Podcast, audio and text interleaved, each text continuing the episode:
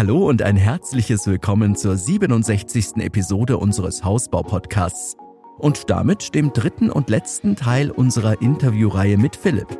Nachdem sich Philipp in den vergangenen beiden Episoden näher mit einem Fachberater und einem Bauherren ausgetauscht hat, unterhält er sich diesmal mit der Architektin Annette Müller von Hansehaus. Sie verrät euch unter anderem, was es mit der Bedarfsanalyse auf sich hat, wie das Planungsgespräch verläuft und welche Aufgaben sie als Architektin hat. Natürlich hat sie auch einige Tipps für euch parat, die ihr bei der Planung und dem Bau eures Traumhauses beachten solltet. Ich gebe ab an Philipp. Hallo Frau Müller, Philipp Sturm. Hallo Herr Sturm. Der Herr Westphalen hat gesagt, ich darf mich mal bei Ihnen melden. Ja, genau. Der hat mir schon Bescheid gegeben, dass Sie mich kontaktieren werden. Genau, wir hatten ähm, mit ihm vor allem so ja von meinem Wunsch zum Eigenheim bis hin, wie das abläuft, auf was ich beim äh, Bauherrn achten soll, drüber gesprochen gehabt. Also Inhalte des äh, Erstgesprächs hatten wir so ja umrandet, haben geschaut, ob das so finanziell passt, mhm. das Ganze.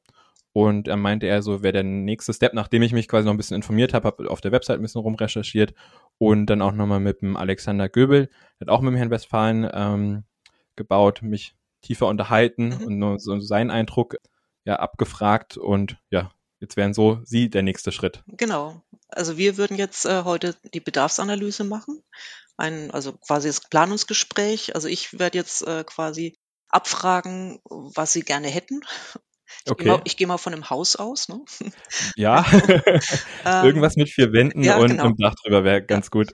Und der Herr Westphalen sagte auch, dass Sie ein Grundstück bereits haben. Das ist natürlich immer Ge gut. Genau, ja. Ja. Wo ist denn das Grundstück? Das ist in Bad Neustadt. Okay. Also ich frage Sie jetzt ich, einfach, oder wollen Sie mir noch ich hätte sagen? vorher noch ein paar Fragen, weil ja. ich ähm, habe es auch in Herrn Westfalen gesagt, ich bin ein grundneugieriger Mensch mhm. und ähm, würde gerne äh, auch ein bisschen was über Sie erfahren. Würde gerne mal von Ihnen wissen, was bedeutet denn zu Hause für Sie? Für mich zu Hause, also zu Hause ist eigentlich genau der Ort, wo ich mich wohlfühle. Ne? Also jetzt zum Beispiel hier so, ich bin kürzlich erst umgezogen, also ich wohne zur Miete und für mich ist zu Hause dann so quasi meine vier Wände, also wo ich mich wohlfühle. Also nicht unbedingt so mein Heimatort oder es könnte irgendwo sein, aber so quasi meine Wohnung, mein Haus, meine Umgebung, Ne? Aber zu Hause ist für mich äh, nicht so ortsgebunden und auch noch nicht mal dort, wo die Familie oder die Freunde sind, sondern wirklich so die, die Wände um mich herum. Ne? Und da, also, oder der Ort, wo ich halt, wo ich mich immer wieder freue, wenn ich zurückkomme. Und sind Sie Rönerin?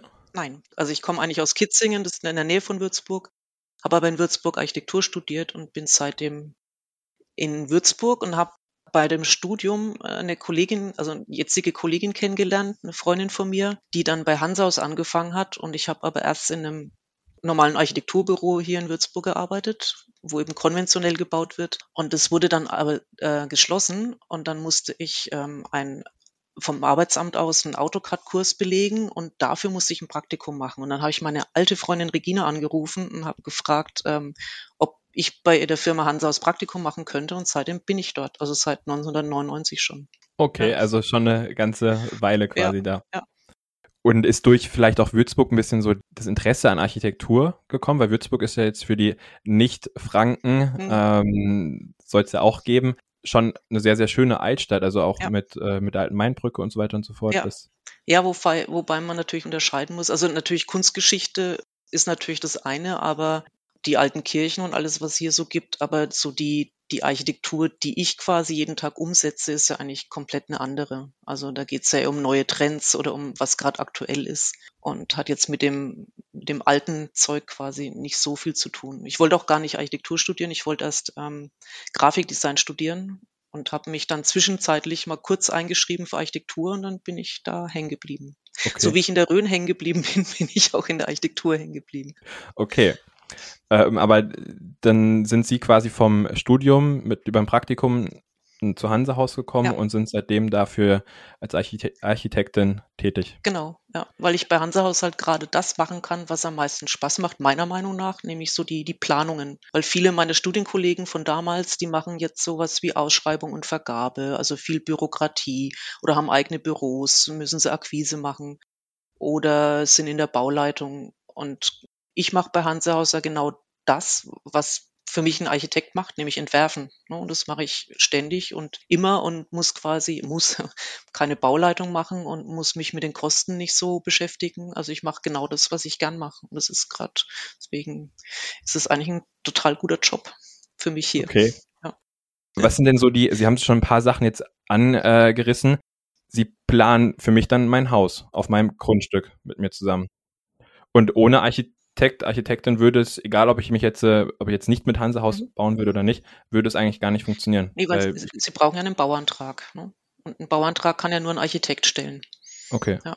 Also den brauchen sie für die Planung, bräuchten sie nicht unbedingt einen Architekten, aber der Architekt muss ja den Bauantrag zeichnen und einreichen. Und dafür braucht er eine äh, Befähigung.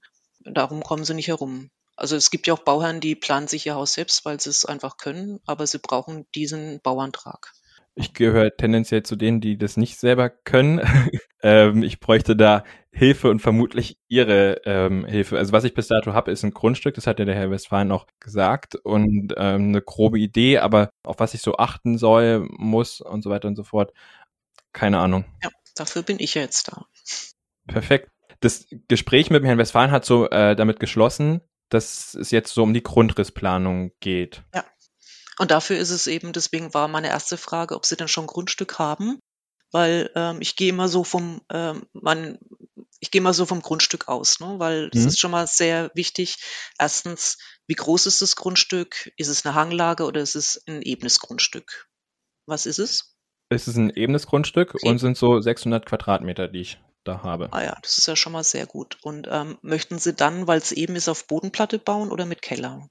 Was empfiehlt sich denn? Also was wäre denn sinniger? Also ich habe es jetzt beim, äh, beim Alexander mhm. ähm, mitgekriegt, der hat auf Bodenplatte ja. äh, gebaut. Ja. Ich weiß aber auch, dass die Generation meiner Eltern äh, noch Keller mhm. viel hatten. Ja, ähm, also mittlerweile, ich glaube, wir bauen 80 Prozent inzwischen auf Bodenplatte, weil einfach ein Keller eine teure Angelegenheit ist. Und wenn ich zum Beispiel, also für das Geld, was ich in den Keller reinstecke, kann ich einfach mein Haus oben ein, zwei Meter länger machen. Also ich, ich stecke die Quadratmeter oben rein und lasse den Keller weg, weil im Keller, also das einzig Sinnvolle im Keller ist, ein, ist der Technikraum, aber alles andere ist schöner, wenn man es auf der Erdgeschossebene hat. Und ähm, früher hat man, ich weiß, es war die Meinung früher, aber inzwischen ist es einfach kostensparender, ohne Keller zu bauen. Okay, wenn ich mich so dran äh, zurückerinnere, äh, war dann ein Heizungsraum mhm. quasi und die Wäsche stand ab und zu da. Ja, genau. Ja. ja jetzt okay. haben die meisten Innenwäschetrockner und Sie sagen, wenn Sie, wie viel Quadratmeter wollen Sie ungefähr? Beim Haus meinen ja. Sie? Ja. Äh, ich hatte so 160, 170, irgendwie sowas um ja. den Dreh. Also sagen wir mal, das Erdgeschoss hat 80 Quadratmeter, dann haben sie ja auch einen 80 Quadratmeter Keller. Davon fallen 10 weg für den Technikraum und nochmal, also maximal 10 für Verkehrsfläche und Treppe dann haben sie immer noch 60 Quadratmeter im Keller übrig. Und wenn sie so viel Platz im Keller haben, dann sammeln sie nur unnütze Sachen im Keller. also ist äh, auch später durch, durch, keinen Keller zu haben das Haushaltsbudget weniger belastet, weil weniger genau. Platz zum Sammeln. Genau. Vorne. Oder wenn sie das Geld dann übrig haben, was sie in den Keller gesteckt hätten, dann machen wir lieber das Haus oben größer oder bauen oben einen Kellerersatzraum oder bauen, was ich, eine Doppelgarage, weil man dann ja auch Stauraum hat. Ne? Also ich würde auch zur Bodenplatte raten. Scheint nur Vorteile zu haben, sowohl ja. äh, was die Raumnutzung als auch das Finanzielle angeht. Ja, ja dann vermutlich Bodenplatte. Ja. Wie wäre das denn jetzt, wenn ich jetzt nicht an einer, äh, also nicht ebenerdiges Grundstück hätte? Ja. Müsste ich dann notgedrungen auf Keller? Also bei einer Hanglage muss es manchmal sein, dass man Keller, also das heißt, muss nicht sein, aber sagen wir mal, da in die ganze Grundstückslänge, zum Beispiel 25 Meter, fällt das, äh, fällt das Gelände um drei Meter. Dann kriegt man es schon noch auf Bodenplatte hin, dann muss man einfach hinten an der Terrasse ein bisschen auffüllen. Wenn es aber mehr ist, also wir haben in der Rhön gerade haben wir viele Grundstücke, die sind noch steiler, dann macht es mhm. irgendwann keinen Sinn mehr, weil dann müsste ich ja unter das Haus eine Stützwand stellen. Und dann kann ich gleich einen Keller drunter stellen. Wenn man dann mit Keller baut, dann macht man einfach das muss man das Haus oben einfach ein bisschen kleiner machen, um im Budget zu bleiben. Dafür hat man unten dann ja zum Hang hin zwei bis drei Zimmer, die komplett belichtet sind, also die ein vollwertiger Wohnraum sind. Also man verlagert dann zum Beispiel das Arbeitszimmer runter oder das Gästezimmer runter. Also muss man einfach damit arbeiten, dass ich unten ja nochmal Wohnräume zur Verfügung habe. Oder man macht unten eine Einliegerwohnung im Keller, äh, mit der man dann auch das Haus finanzieren könnte zum Beispiel. Also Hanglage ist jetzt nicht nichts Schlechtes, äh, es bietet auch viele Möglichkeiten. Okay. Muss halt drauf eingehen. Also es wären Möglichkeiten da. Jetzt habe ich die äh, für mich bessere Ausgangssituation, dass ich ebenerdig bin. Ja, vor allem bei okay. Äh, die meisten, die eine Hanglage haben, möchten gerne äh, oben zur Haustür rein und hinten in den Garten raus. Das geht natürlich ja. bei einer Hanglage nicht. Ne? So wäre die Idee, ja. Ja, genau. Einer, also sie haben ja keine Hanglage und deswegen ist es kein Thema. Also wir haben das Grundstück, mhm. wir haben die Quadratmeterzahl. Was müssen wir noch machen? Also, also wissen Sie, ob es äh, ist das Grundstück in einem Neubaugebiet? Ja, das ja. ist ein Neubaugebiet. Okay, dann gibt es mit Sicherheit einen Bebauungsplan. Also in dem Bebauungsplan zum Neubaugebiet sind die Vorschriften niedergeschrieben, wie ich bauen darf. Also welche Höhe darf mein Haus haben, welche Dachform, welche Farben, wie groß. Also da sind so ein paar Kennzahlen wie die GRZ und die GFZ, die regeln, wie groß das Haus im Verhältnis zum Grundstück sein darf. Solche Dinge stehen da drin. Also ein Beispiel, äh, Satteldachhäuser zwischen, mit Dachneigungen zwischen 25 und 45 Grad zum Beispiel. Wenn Sie den noch nicht haben im Bebauungsplan, den kriegt man entweder bei der Gemeinde oder ganz häufig ist er sowieso im Internet. Also äh, ich nehme dann nachher noch Ihre Daten auf, dann können wir einmal mal gucken, ob wir den B-Plan im Internet kriegen. Sind in dem Neubaugebiet schon Häuser gebaut? Weil ja, das da stehen schon ein paar. Genau, das ist immer ein ganz gutes Indiz. Also wenn Sie jetzt da so durchfahren durch die Straße, in die Sie bauen wollen, und dann stehen zweigeschossige und Satteldachhäuser und Pultdachhäuser und Flachdachhäuser, dann kann man davon ausgehen, dass einfach der Bebauungsplan ziemlich offen ist. Wenn jetzt in dieser ganzen Straße nur Satteldächer stehen mit einem ganz niedrigen Kniestock, kann man eigentlich davon ausgehen, dass wirklich nur Satteldächer genehmigt werden. Ist mir jetzt nichts aufgefallen. Ja. Das ist irgendwie. Wie, wie wollen Sie denn bauen? Zweigeschossig oder eineinhalbgeschossig?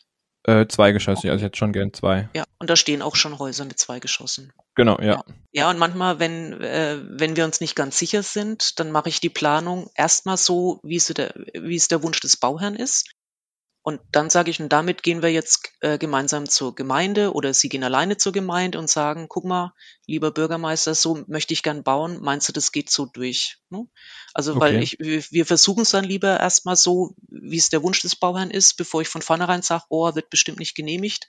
Und am Ende würde es doch so genehmigt worden sein, quasi, weil der Nachbar dann genauso baut. Also lieber erstmal vorab fragen. Und wenn der Bürgermeister dann sagt, ja, ja, das geht schon so durch, dann kann man auch so planen. Dann muss man einfach eine Ausnahmegenehmigung beantragen. Ich, also im Erstgespräch, also im Planungsgespräch nehme ich erst immer erstmal so die Wünsche auf, wie es werden soll. Und dann im zweiten Step kann man klären, ob es denn so genehmigt werden würde. Okay, ja. also wir planen jetzt quasi erstmal so, wie wünscht ihr was? Genau, noch, noch sind wir bei wünscht ihr was. okay.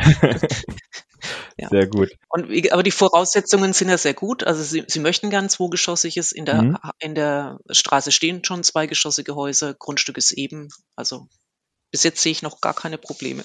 Ja, aber gehen wir mal lieber ähm, auf den Grundriss. Also ich habe mir notiert 160 Quadratmeter ungefähr. Genau. Auf dem Baugrundstück ist die Straße, ist die im Süden, im Norden, im Westen, im Osten, wissen Sie das?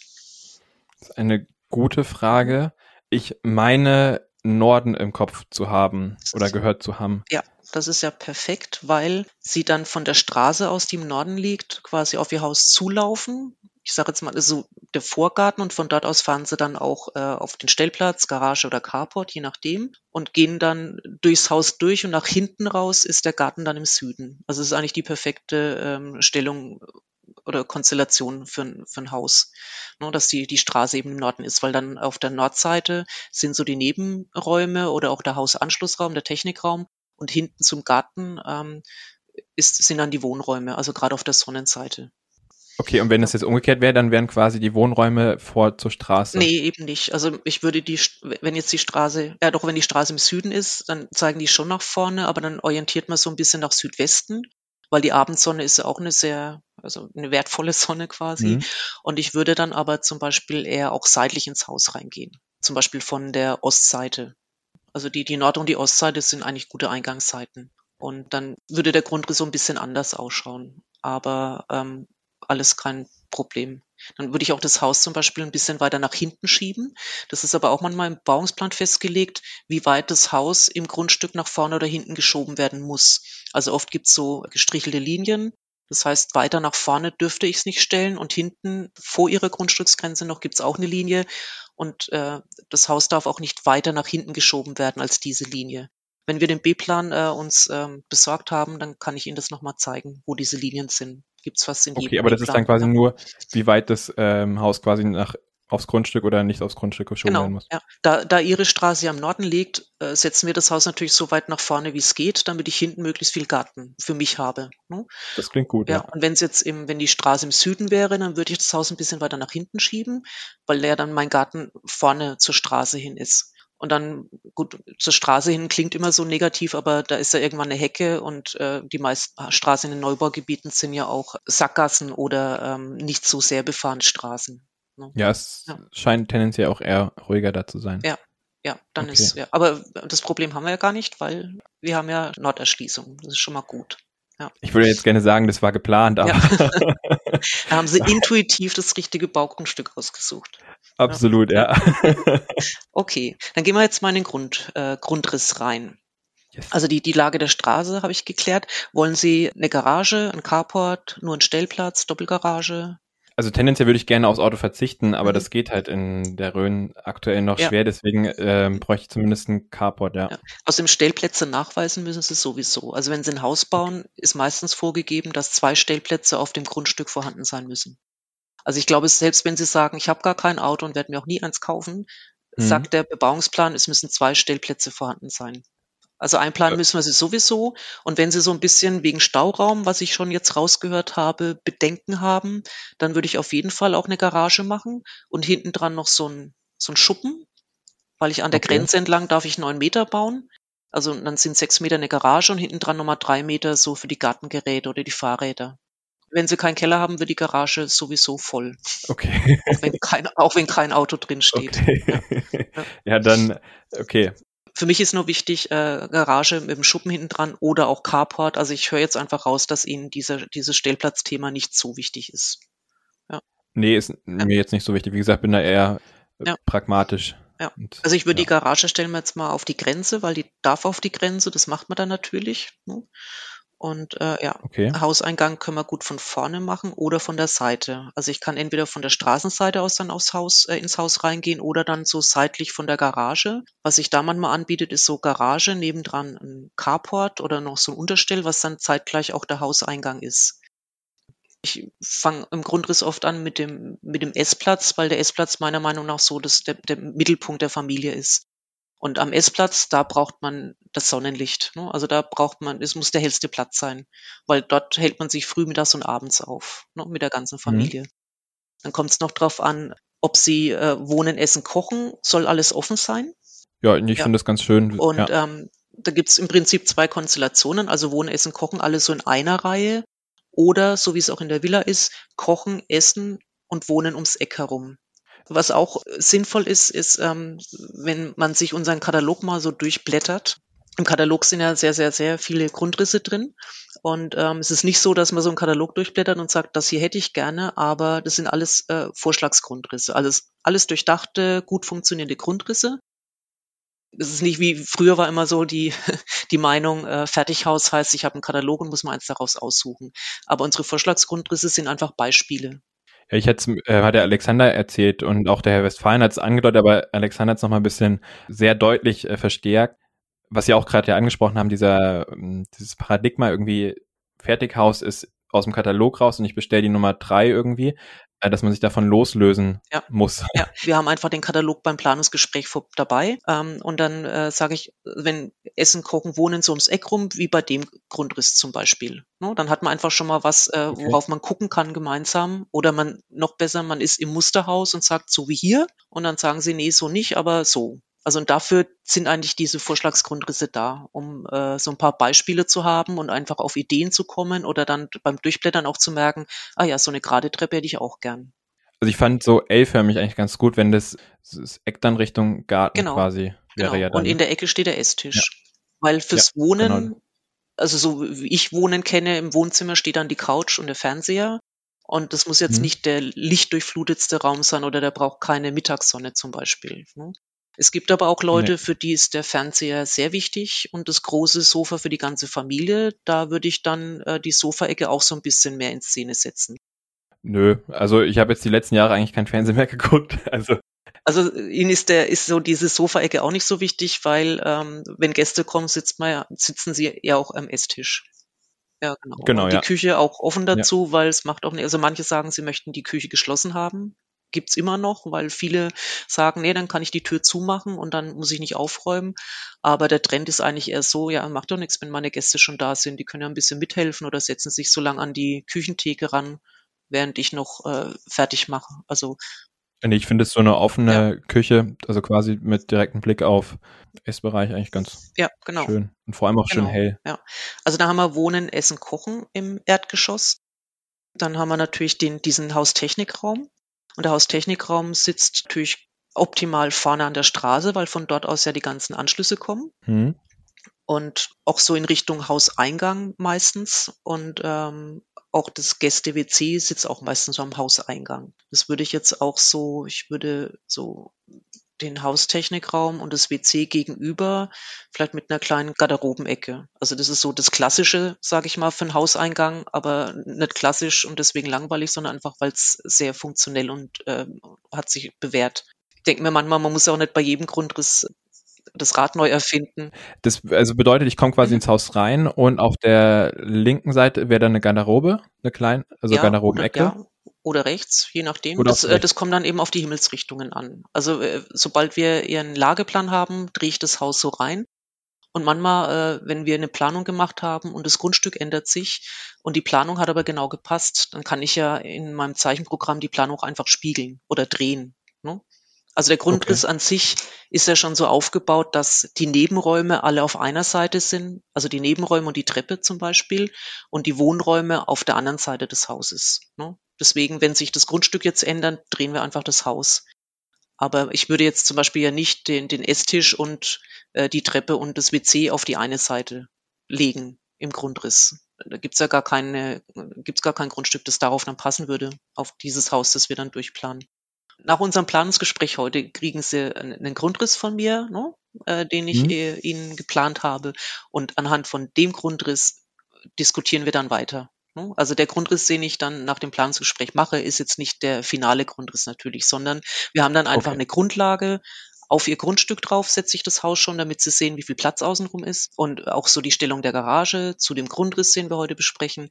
Und den gucken wir uns dann gemeinsam an und an dem arbeiten wir dann weiter. Also da gucken sie dann drauf und sagen dann so, ah, das gefällt mir nicht oder das finde ich toll oder das Zimmer muss größer werden, das muss kleiner werden. Dann ist es einfacher an, an so einem Beispiel schon zu besprechen. Nee, klingt gut. Also Technikraum, WC mit einer Garderobe. Also ich, ich finde immer praktisch, wenn so eine Garderobennische irgendwo ist, dann, dass die Jacken nicht so im Flur rumhängen. WC soll da eine Dusche mit rein? Nee. Und genau dieses zusätzliche Zimmer unten, das ja ähm, so als Gästearbeitszimmer meistens genutzt wird. Falls es jemand nicht möchte, rate ich schon immer dazu, weil man muss immer bedenken, wenn irgendjemand, also erstens kann man dann später unten auch mal schlafen. Also nicht nur im Alter könnte man unten auf einer Ebene Ja. äh, schlafen, sondern auch wenn äh, man, man kann ja auch mal jung einen Unfall haben. Ne? Und dann Ja. muss man nicht gleich wieder aus dem Haus ausziehen oder einen Anbau machen, weil man unten ja noch dieses eine Zimmer hat. Oder ein Kind ist mal krank und die Mutter ist tagsüber da, dann kann er unten sich da mal ins Bett legen oder aufs Schlafsofa. Wenn das eben noch nicht der Fall ist, dass es als äh, Schlafzimmer genutzt wird, dann ist es eben dieses klassische Gäste- und Arbeitszimmer. Okay, also das könnte, also das würde dann quasi so geplant werden, dass ich ähm, noch umfunktionieren könnte, Genau. wenn ich später. Dazu muss wollte. es halt eine gewisse Größe haben. Also so mit äh, 10 Quadrat, Quadratmetern ist ein bisschen schwierig, aber ich sag mal, wenn es so 12 bis 14 Quadratmeter hat, das ist zwar schon groß, aber dann habe ich die Möglichkeit, da später noch ein Schlafzimmer, also das Schlafzimmer nach unten zu verlegen. Dann wäre es aber auch gut, ins Gäste-WC wenigstens den Platz für eine Dusche noch mit einzuplanen. Ist es denn empfehlenswert? Also ich mit der Dusche? Also ich finde, also es kommt darauf an, wie viele Kinder oben, äh, wie viele Kinder oben wohnen, ob sie oben ein Familienbad wollen oder ein Elternbad und ein Kinderbad. Also wenn oben eh schon zwei Bäder sind, braucht man nicht nochmal eine Dusche. Aber wenn oben nur ein Bad ist und es sind zwei oder drei Kinder, ähm, dann kann es schon manchmal ein bisschen knapp werden mit dem Duschen. Oder wenn das Gästezimmer unten, wenn, wenn häufig ein Gast da ist. Also manche sagen, ja, die Schwiegermutter ist ziemlich oft bei uns. Dann ist es natürlich schön für den Gast, wenn er unten ein eigenes kleines Bad hat oder zumindest eine Dusche. Es kommt immer so ein bisschen auf die Lebensumstände an. Und wenn, wenn, wenn Sie Okay. sich noch nicht sicher sind, können wir es ja so machen, dass ich das WC jetzt nicht zu klein plane. Also schon ein bisschen Mhm. größer, aber es muss noch keine Dusche drin sein. Man kann aber, man könnte später eine Dusche gut nachrüsten. Okay, also tendenziell würde ich jetzt ungern zwei Bäder oben haben und dann ja im Hinblick auf den Duschplatzmangel. Ja, okay, Also da ich, dann mache ich unten einfach ein Gäste-WC, das so ein bisschen größer ist, dass man, dass man später noch eine Dusche reinplanen könnte oder auch von vornherein Genau, ja. planen, aber die lässt man erstmal weg. Aber dann darf ich es einfach nicht, Ja. nicht zu klein machen. Also dann habe ich jetzt das Gäste, Gästearbeitszimmer, Wohnen, Essen, Kochen. Wollen Sie in der Küche eine Speisekammer dabei haben? ja. Also muss jetzt nicht Mhm. allzu groß sein, aber Ja. ja. Also ja. es ist so, wenn man eine Speisekammer hat, dann kann man die Küche einfach ein bisschen offener gestalten, weil ich dann nicht so viele Vorratsschränke oder hohe Schränke brauche, wo die ganzen Utensilien drin sind, weil die gut in der Speisekammer Platz finden und in der Speisekammer ist dann auch oft, also sich die, die Getränke äh, sind da drin oder äh, noch ein bisschen der gelbe Sack oder sowas. Ne? Also das kann man da gut äh, reinstellen und dann kann die Küche an sich braucht nicht so viel hohe Schränke und dann wirkt sie einfach offener. Ja, ich finde so, also finde es eigentlich ziemlich charmant, so eine offene, helle Ja. Küche Genau. und bin ich so der Fan Ja. von vielen Schränken und Ja, bei der Küchenplanung gucke ich einfach immer, dass irgendwo ein guter Platz für mindestens zwei hohe Schränke ist. Also könnten auch drei sein, weil man hat ja mindestens einen Kühlschrank und eine, eine Backröhre. Und die sind ja immer in hohen Schränken. Ne? Also die Backröhren sind ja nicht mehr unter der Mhm. Kochmulde, sondern ich brauche zwei hohe Schränke, finde ich, in jeder Küche. Und dafür sollte man schon auch bei der Grundrissplanung darauf achten, dass die irgendwo auch Platz finden. Ja, Küche ähm, soll da äh, soll so eine offene Lösung sein mit einer Kochinsel oder einer, einer Theke dran. eine ja. Kochinsel, finde ich, ja, eine Kochinsel Richtung Wohnbereich Ja, quasi. Richtung Ne? Essbereich, ja. Ja. So ein Esstisch, ja. Wollen Sie einen, also wollen Sie einen Riesen-Esstisch? Lieber einen zu großen als Ja, einen genau. zu kleinen Esstisch. Lieber ein paar Gäste Ja. mehr, ne? Als- Genau, dafür auf die Garage Ja, verzichtet. sehr gut. Oder auf die Doppelgarage. okay. Gibt es irgendwelche Möbel, die Sie mitnehmen wollen? Nee, ich habe jetzt, äh, bin ein paar Mal jetzt umgezogen von Wohnung zu Wohnung, ähm, aber da, nee, wird mal Zeit für Sehr neue schön. Sachen. Ja, manche kommen und sagen, ich habe äh, ein Sofa, das ist drei auf sieben Meter. das muss ich dann natürlich mit einplanen. Oder äh, äh, manchmal, wenn, wenn die Leute sagen, ich habe mir vor einem Jahr erst eine neue Küche gekauft, äh, dann können sie mir ihre Küchenpläne geben und dann versuche ich halt die bestehende Küche wieder einzuplanen. Also braucht man natürlich eine neue Arbeitsplatte, aber die, man kann schon bestehende Möbel oder Erbstücke Schränke kann man natürlich in den Grundriss mit reinnehmen und die würde ich dann auch in dem im, in der Planung darstellen mit den richtigen Maßen, damit die einfach auch gut, einen guten Platz haben. Oder ähm, also ich habe ein Piano, muss irgendwo stehen. Ja. Wäre auch ganz gut, wenn man dafür schon einen Platz hätte. Aber da ist jetzt nichts, Nee, nee, Ja. keine Instrumente. Gut. nee. Ähm, wenn wir schon im Wohnzimmer sind, wollen Sie einen Holzofen? Wo würde ich denn dann den Ofen platzieren? Ich kenne das von meinen Eltern, die haben ähm, auch einen Ofen und es hat schon was von der Atmosphäre her. Der Ofen steht meistens vom Grundriss her besser irgendwo ein bisschen zent also mittiger im Haus, also nicht an den Außenwänden, weil er dann so an der Traufe vom Dach rauskommt. Und meistens äh, würde ich versuchen, den irgendwo zwischen Essen und Wohnen, also zwischen dem Esstisch und dem, dem Sofa, so zwischendrin zu platzieren. Weil man natürlich am Esstisch dann was vom Ofen hat und wenn man auf dem Sofa sitzt, kann man auch in den Ofen reingucken. Also da so zwischendrin. Das wäre dann quasi nach innen gerichtet. Ja, also ich, Also dass ich sowohl auf dem Sofa sitzend in, in das Feuer sehe, als auch am Esstisch.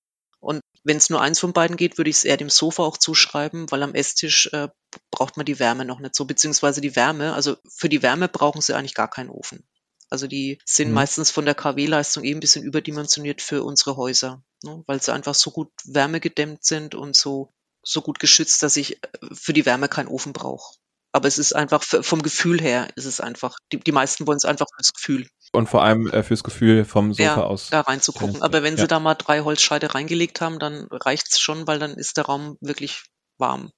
Also die Thermostate regeln das ja dann, dass sie nicht mehr nachheizen, aber es ist nicht so wie in vielen älteren Häusern, dass ich sage, ich mach mal einen Ofen an, mir ist ein bisschen kalt. Das wird nicht passieren. Ja, also das Erdgeschoss haben wir dann, ne? Also ich sag nochmal, Wohnen, Essen, Kochen mit Speisekammer, WC, bisschen größer, könnte eine Dusche reinkommen, bisschen Garderobennische, der Hausanschlussraum und das Gästearbeitszimmer. Wissen Sie schon, wie Sie heizen wollen? Ähm, Wärmepumpe oder Gas? Gas, sage ich jetzt mal. Also ich gehe mal nicht Ähm. von Öl aus. Ich hätte jetzt tendenziell Gas gesagt, aber was Bei wäre Gas jetzt, äh, Sie mal fragen, ob ähm, Gas in der Straße liegt überhaupt. Also weil bei manchen Neubaugebieten liegt da kein Gas mehr in der Straße. Und wenn da keine Gasleitung liegt, finde ich es immer ein bisschen aufwendig, sich einen Gastank in den Garten zu buddeln. und dann würde Genau. Wärmepumpe quasi Ja. Da würden Sie auch nochmal eine Beratung kriegen quasi. Das machen wir nicht heute. Wenn der Bauherr noch nicht genau weiß, wie er heizen soll oder welche Technik er haben will, ähm, da geht es auch um Fördermittel zum Beispiel. Ne? Wärmepumpen werden eben am meisten gefördert momentan. Dann plane ich immer Okay. eine, eine große Wärmepumpe ein, die LWZ, weil das ist die größte, die wir haben. Und wenn die reinpasst in den Technikraum, passt alles andere auch rein. Mit wem müsste ich da telefonieren? Das kann Ihnen der Herr Westphalen erklären. Also der Herr Westphalen äh, kann Ihnen die, die Vor- und Nachteile von Wärmepumpe, von Gas äh, erklären ähm, und auch die verschiedenen Fördermöglichkeiten, was gerade wie gefördert wird und auch die, die Effizienzklassen vom Haus. Ne? Weil das ist alles für meine Grundrissplanung nicht so relevant, auch gerade für den ersten Entwurf nicht. Ja, also Heizung, Ofen. Ofen habe ich jetzt notiert, machen wir einen Holzofen irgendwo zentral und dann gehen wir, gehen wir mal nach oben. Gibt es bei der Treppe irgendwelche Präferenzen? Also haben sich da schon mal Gedanken gemacht, es gibt äh, gerade Treppen, halbgewendelte Treppen, viertelgewendelte Treppen, Wenn ich so U-förmig laufen muss, das ist dann eine Podesttreppe. Also U-förmig rund ist eine halbgewendelte. Also die, die gewendelten Treppen haben, da sind die Treppenstufen äh, nicht alle gleich breit. Also manche sind schmal und werden nach außen breiter. Und die geraden Treppen, da gibt's also zwei Stück. Die eine ist nur gerade, also so eine einläufige gerade Treppe, oder wie in der Villa am Buchrasen, da ist es eine Podesttreppe. Also ich gehe einen Lauf gerade hoch, dann kommt ein gerades Podest und dann gehe ich den nächsten Lauf bis ins Dachgeschoss.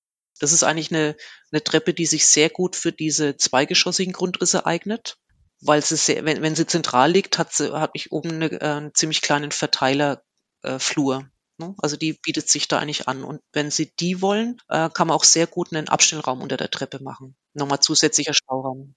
Also oben, wie gesagt, schlafen. Wollen Sie äh, eine Ankleide am Schlafzimmer? Hm, ja, Und wenn ich von der Galle, von dem Flur aus, dann äh, gehe ich ins Schlafzimmer rein und vom Schlafzimmer in die Ankleide oder so an der Ankleide vorbei ins Schlafzimmer. Soll die Ankleide oder das Schlafzimmer dann eine Verbindung zum Bad haben? Oder weil es ein Familienbad ist, gehen wir von der Galerie aus direkt ins, also gehen wir nur von der Galerie aus ins Bad und hat zum, zur Ankleide, zum Elternzimmer keine Verbindungstür.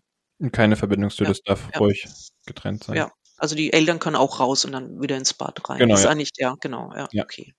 Und die Ankleide muss die groß sein? Darf sie klein sein? Die muss jetzt nicht groß sein, aber so, dass halt Anzüge und Co. reinpassen wäre gut. Ja, ich meine, wird immer so ein 60 tiefer Kleiderschrank wird eh eingeplant und am besten einmal ums Eck rum oder auch gegenüberliegend. Äh, muss jetzt mal schauen, wie es wie es hinpasst. Das Bett ist es ein äh, besonders großes Bett, zwei auf zwei Meter, 1,60, 1,80, breites 1,80, glaube ich. Ja. 1,80, ja, Ja. okay. Gut, ich meine, ein 2-Meter-Bett würde dann auch reinpassen. Ne? Das Ja. möchte ich jetzt nicht so planen, dass es ein Schlafzimmer ist, wo kein 2-Meter-Bett reinpasst, aber ich möbliere es erstmal mit einem 1,80 Meter Bett. Ja, ich meine, äh, es gibt auch Leute, die haben Wasserbetten oder noch größere Betten, aber muss man Ja. dann schon mal abfragen, ja. Und das Ganze wäre dann Blick Richtung, Blick Richtung Garten quasi raus. Ich würde die Kinderzimmer Richtung Garten orientieren, weil die Kinderzimmer sollen ja helle Zimmer sein. Okay. Und ähm, Schlafen und Bad eher so Richtung Osten oder Norden, weil im Osten ist es natürlich schön, wenn die Morgensonne reinkommt, ne, sowohl im Schlafzimmer als auch im Badezimmer.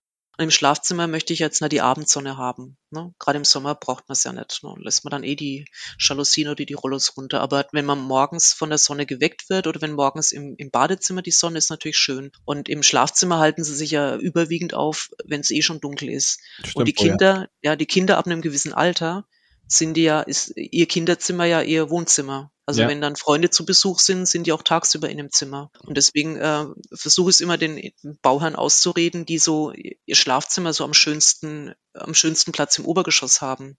Na, ich gesagt, dann haben sie, das ist das schönste Zimmer tagsüber, aber da sind sie ja nicht in dem Schlafzimmer. Ja. Und der Blick auf den Garten, gerade morgens beim Aufstehen, ja, eine Minute lang. Ja, Stimmt voll. Und da nicht Ja. mal so richtig wach, ne? Also, ja genau. ja. Und abends beim, beim ins Bett gehen brauche ich es eigentlich auch nicht. Nee.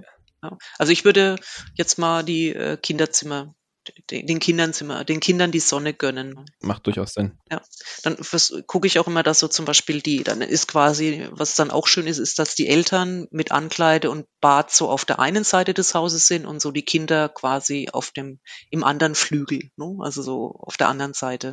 Und nicht so, dass so quasi das Schlafzimmer zwischen den zwei Kinderzimmer, Kinderzimmern ist. Ich glaube, das hat Vorteile, ja. Ja, ja genau.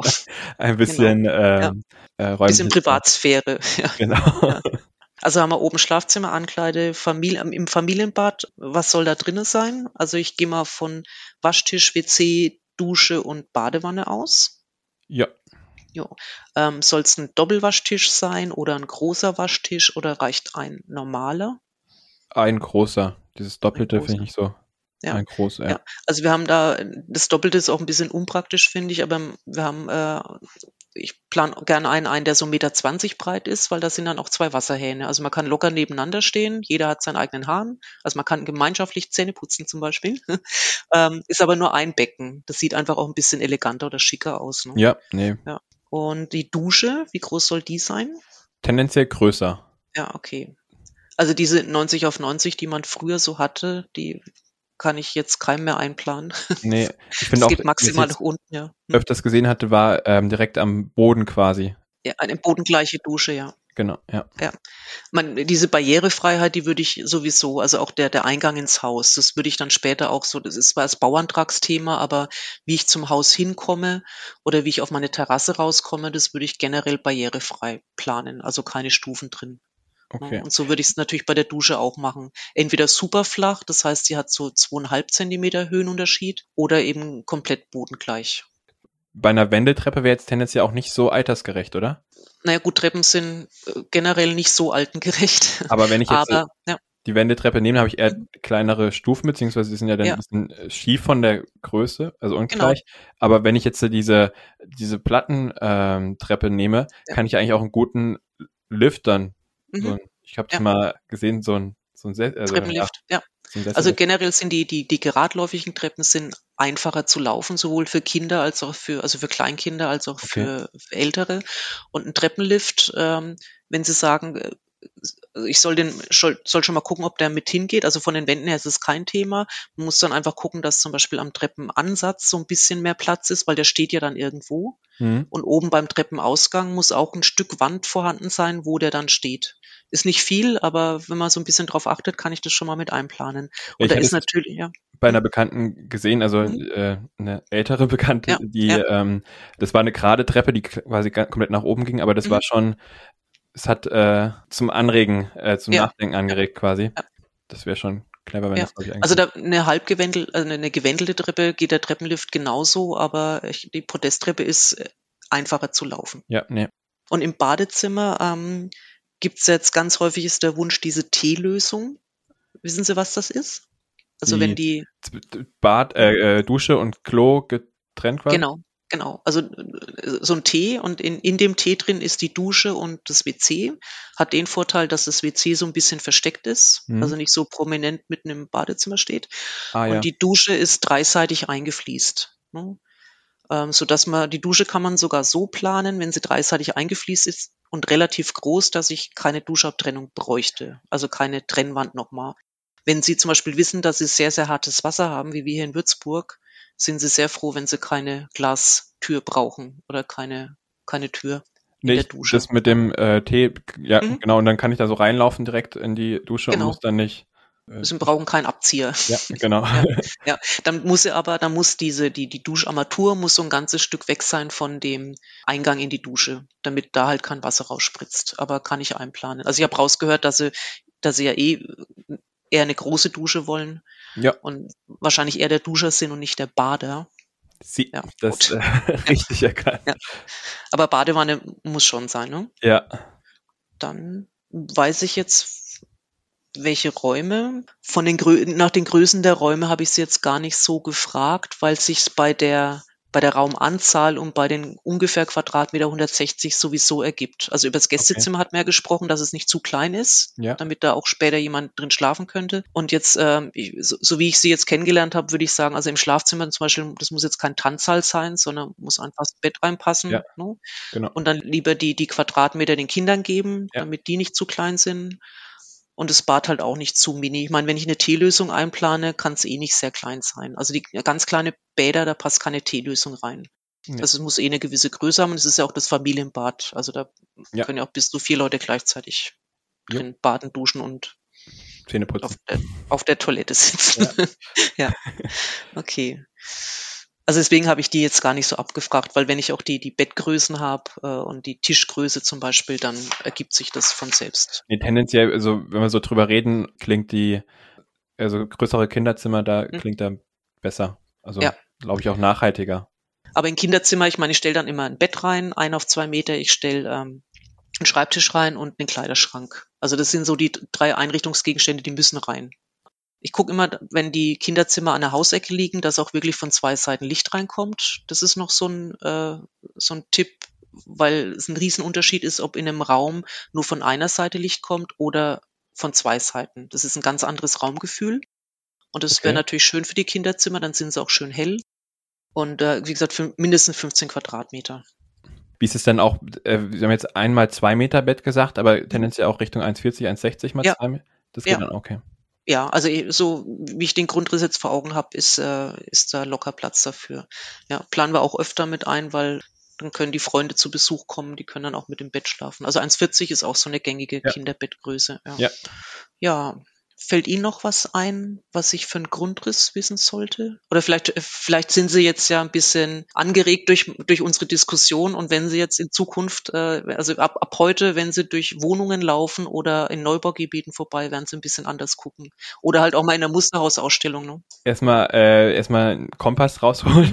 ja, genau. um, um die Grundstücke ja. ähm, einschätzen zu können, wie das so ja ob das ein ja. gutes Grundstück in Richtung Norden, also die Straße in Richtung Norden ist oder äh, eben nicht. Also für meine Planung bräuchte ich ja dann sowieso äh, den, den Lageplan vom Grundstück ja. mal. Ne? Den kriegen sie ja und wir gucken mal nach dem Bebauungsplan. Wie gesagt, da mache ich mir jetzt aber nicht so Sorgen, mhm. dass es nicht reinpasst. Weil ich, wie gesagt, ja dann auch schon die, die, die Anordnung des Hauses auf dem Grundstück ihnen schon mal zeigen muss, ne? damit man sieht, zum Beispiel, wenn ich aus dem Esstisch rausgucke, wie viel Garten sehe ich dann oder gucke ich dann direkt zum Nachbarn. Ne? Ja. Das sieht man dann schon so ein bisschen. Und, ah ja, genau, Optik von außen haben wir noch nicht besprochen. Also es sind eher der, der, der schlichte, der pragmatische ja. Typ. Also muss jetzt nicht irgendwie so Country-Style oder große Dachüberstände. Eher modern. Ja. Schlicht, aber schön. Yes. Genau. Die Fenster farbig ist noch ist immer so eine Frage. Also momentan gibt's ja fast nur graue Fenster. Ja, hätte ich jetzt auch eher gesagt, das habe ich gar nicht so da werden sie in Zukunft auch drauf achten, was für ja. Farbkombinationen bei Neubauten. Und dann werden sie merken, die sind fast alle graue Fenster, weißer Putz. und die Dächer auch grau. Okay. Aber das steht auch auf dem Bebauungsplan, ob die Dächer rot sein müssen oder ob sie auch grau oder alle anderen Farben haben dürfen. Das sieht man dann aber auch, wenn man durch die Straße fährt. Wenn alle rote Dächer haben, dann kann man sich sicher sein, hier ist kein Grau genehmigt. Wenn natürlich ein paar graue, ein paar rote dabei sind, dann sind wir auch frei ähm, mal grundsätzlich fragen, Sie helfen mir aber schon bei mhm. den ganzen Schritten. Also wir gucken jetzt danach ja, ja. noch mal, wie das dann aussieht mit dem Bebauungsplan, wo ich den mhm. herbekomme. Und auch bei dieser ganzen Antragstellung und Co. sind Sie auch Na klar. dabei. Ja. Und kostentechnisch, kommt da irgendwas auf mich zu, oder? Also jetzt für die Planung äh, natürlich nichts. Ne? Okay. Also wir, wir planen jetzt so lange weiter an unserem Grundriss, bis der steht. Und okay. dann äh, gebe ich den Grundriss wieder an den Fachberater. Also geben wir den Grundriss im Fachberater und er ermittelt dann die Kosten genau für diesen Grundriss. Ne? Ah, okay. Mit allem, was da so drin ist. Deswegen, also zum Beispiel, wenn ich jetzt graue Fenster zeichne, dann rechnet er auch schon graue Fenster, also farbige Fenster mit rein. Und bis dahin, bis sie das an, und er erklärt ihnen dann auch das Angebot. Ne? Okay. Und bis dahin äh, kostet es nichts. Und der Bauantrag, also wenn es dann weiterginge, der Bauantrag und auch so auf dem Amt mal was nachfragen oder ihnen die Pläne zur Verfügung stellen, dass sie mal vorab fragen, äh, das machen sie ja mit meinen Entwurfsplänen. Und ähm, ab dem Bauantrag, der ist ja im Hausvertrag mit drinne. Also sobald sie den, das Haus unterschrieben haben, ist alles andere nicht mehr kostenfrei, aber es ist einfach schon mit drin. Also okay. der Bauantrag ist, ist Teil des, äh, des Vertrages. Ah, okay, gut. Kostet dann nichts mehr. Ich habe noch was vergessen, merke ich gerade. Ähm, wollen Sie unten, weil ich gerade graue Fenster gesagt habe, ähm, so eine äh, Schiebetür raus in den Garten oder äh, nur Terrassentüren? Äh, Schiebetür wäre dann zur Seite auf quasi. Ja, genau. Also Schiebetür hat halt einfach den Vorteil, dass wenn ich sie auf, die ist ein bisschen teurer, aber wenn ich sie aufschiebe, steht sie einfach und steht nicht irgendwo im Weg rum, sondern die schieben sich ja so voreinander, die zwei Scheiben. Ja, bei Terrassentür, dann habe ich doch auch wieder eine Barriere raus, oder? Ähm, die gibt's auch barrierefrei, die Terrassentüren. Und die Schiebetüren gibt's mit und ohne, aber die, also die schönere Hebeschiebetür, die ist barrierefrei. Sie müssen mal, Sie kommen mal an Buchrasen und dann gehen, laufen wir durch die Villa und dann, dann können wir solche Details auch durchsprechen. Okay. Es ist eh immer zu empfehlen, also wenn Sie am Buchrasen kommen, weil dann kann man auch oben durch die Bemusterung laufen und dann sieht man auch, äh, das ist zum Beispiel eine Hebeschiebetür und Ja. hier sind die grauen Fenster und da sind die mittelgrauen Fenster und so könnten die Dachziegel ausschauen. Und dann sind zum Beispiel auch viele Treppen ausgestellt. Also dann sieht man es einfach live. Ähm, Ja, da, ich, da muss ich jetzt eben im Nachgang da mal will ich noch ein bisschen mich umhören, was da so äh, andere gemacht haben. Äh, dann frage ich mal, was die dafür, ob die eine ähm, Hebetür oder Schiebetür oder äh, normale Terrassentür quasi genommen haben, ne? genau. Ja. Genau. Okay.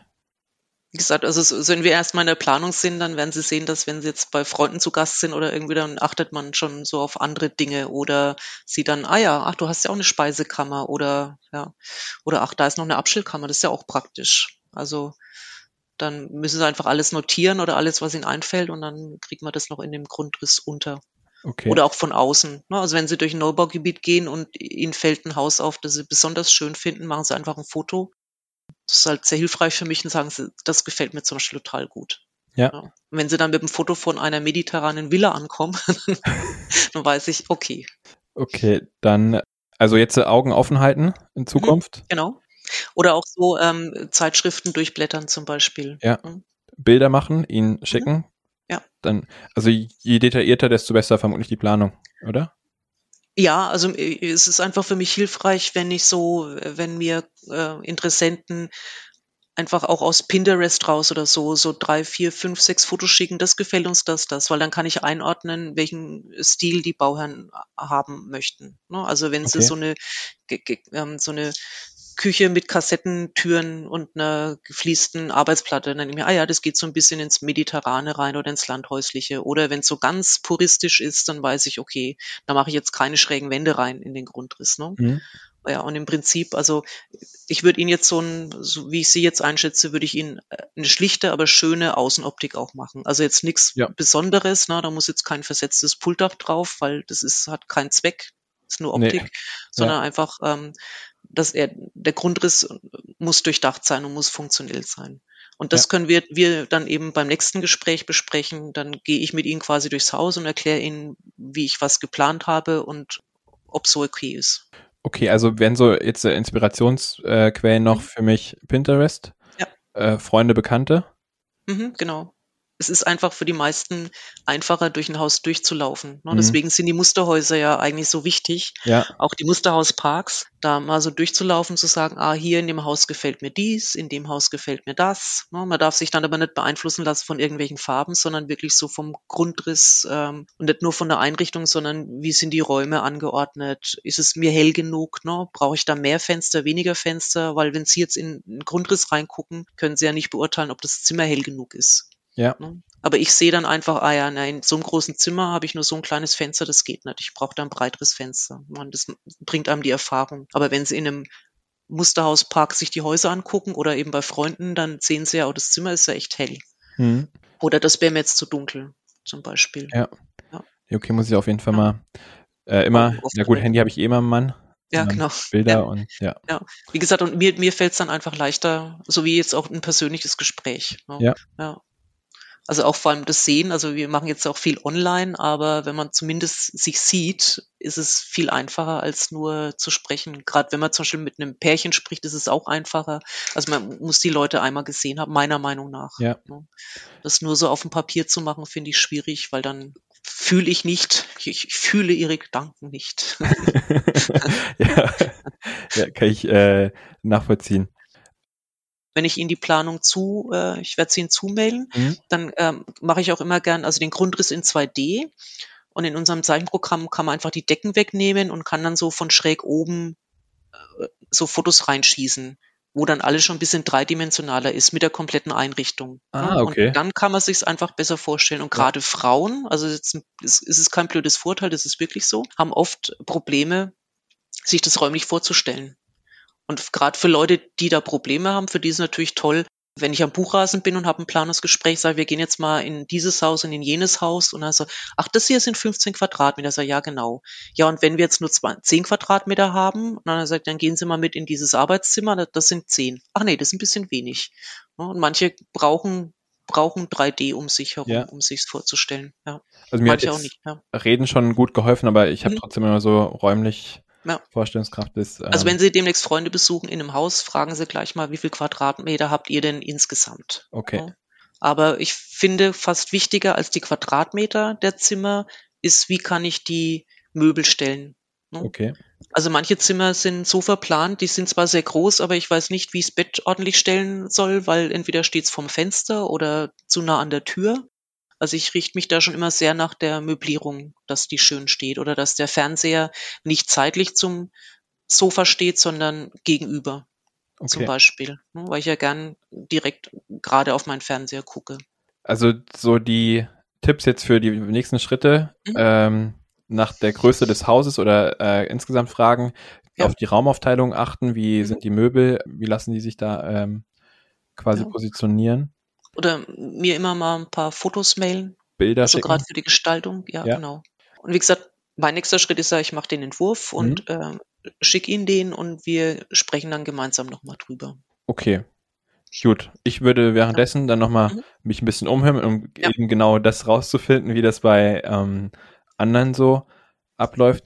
Ich habe für mich rausgehört, ich habe viel Glück gehabt bei der Grundstückauswahl, aber so nach der Himmelsrichtung äh, schauen, wie die Straße ist und das wäre vielleicht vorab gar nicht so verkehrt. Oder, also eigentlich ist es immer ganz gut, wenn die, wenn die Interessenten kommen und wohnen schon irgendwo in der Nähe, weil die okay. dann genau wissen, da drüben fährt übrigens die Regionalbahn entlang. Hm. Oder wenn es so ein bisschen hangig ist oder man hat irgendwo einen total schönen Blick auf irgendeinen Berg oder auf dem Fluss, ne? irgendwie. Also wenn, wenn, wenn man weiß, äh, oder wo es wo es immer windig ist. Ne? Es gibt ja viele, also gerade äh, in den ländlichen Gebieten kommen ja viele und die haben das Grundstück genau nebenan, weil es mhm. eh schon der Familie gehört. Ne? Ja. Und das ist natürlich super, weil die wissen, nee, im Sommer steht die Sonne da drüben ne? und im Winter geht sie da unter und da, äh, da ist es blöd und da ist immer sehr viel Verkehr. Und äh, wenn sie, wenn sie das Baugrundstück nicht so gut kennen, weil sie noch nie in dem Dorf waren oder in, in der Stadt, dann ist es immer ganz gut, so zu jeder Jahreszeit oder zu jeder Tageszeit auch mal vorbeizufahren und einfach mal zu gucken, um so ein bisschen das Gefühl für dieses Grundstück zu kriegen. Helfen Ihnen denn eigentlich auch Bilder vom Grundstück? Ja, natürlich. Ah, okay. Sehr gerne. Ja. ja, dann das mache ich dann nochmal ein bisschen mhm. detaillierter. Äh, mhm. Schick sowohl Bilder äh, vom Grundstück als auch ja. von äh, Inspirationen, die ich so rausgefunden habe. Ja, und dann würde ich sagen, höre ich mich mal so um, was bei mir im Umkreis äh, so passiert, wie die so gebaut haben, wie die ihre Planung äh, vorgenommen haben. Und genau. wir hören uns dann, wenn es visualisiert wird, quasi wieder. Ich mache schon mal den ersten Vorentwurf, mail ihn den zu und anhand dieses Vorentwurfs, den gehen wir dann zusammen durch und bis dahin wissen Sie vielleicht auch schon ein paar mehr Dinge, auf die Sie gestoßen sind in Ihrer Recherche. Dann gehen wir den zusammen durch und wenn der, wenn der dann perfekt ist, dann rechnet der Herr Westphalen in die Kosten. Perfekt. Dann super, vielen herzlichen Dank. Gerne. Und wir hören uns dann. Genau. Alles klar. Schönen Tag. Danke, ciao. Tschüss. So, das war's nun auch mit dem dritten Teil unserer Interviewreihe. Vielen Dank nochmals an Philipp für das Durchführen der Interviews. Ein großes Dankeschön geht natürlich auch an Fachberater Edmund Westphalen, Bauherr Andreas Göbel sowie Architektin Annette Müller für ihre Zeit und die vielen tollen Einblicke. Hat euch das Format gefallen? Falls ja, dann bewertet uns gerne bei Apple Podcasts oder gebt uns Feedback per Mail an podcast.baumentor.de. Oder habt ihr ein Thema, das euch brennend interessiert? Dann meldet euch gerne bei uns. Ich hoffe jedenfalls, dass ihr auch nächstes Mal wieder mit an Bord seid. Lasst es euch bis dahin gut gehen und beste Grüße, euer Andreas und das gesamte Baumentor-Team.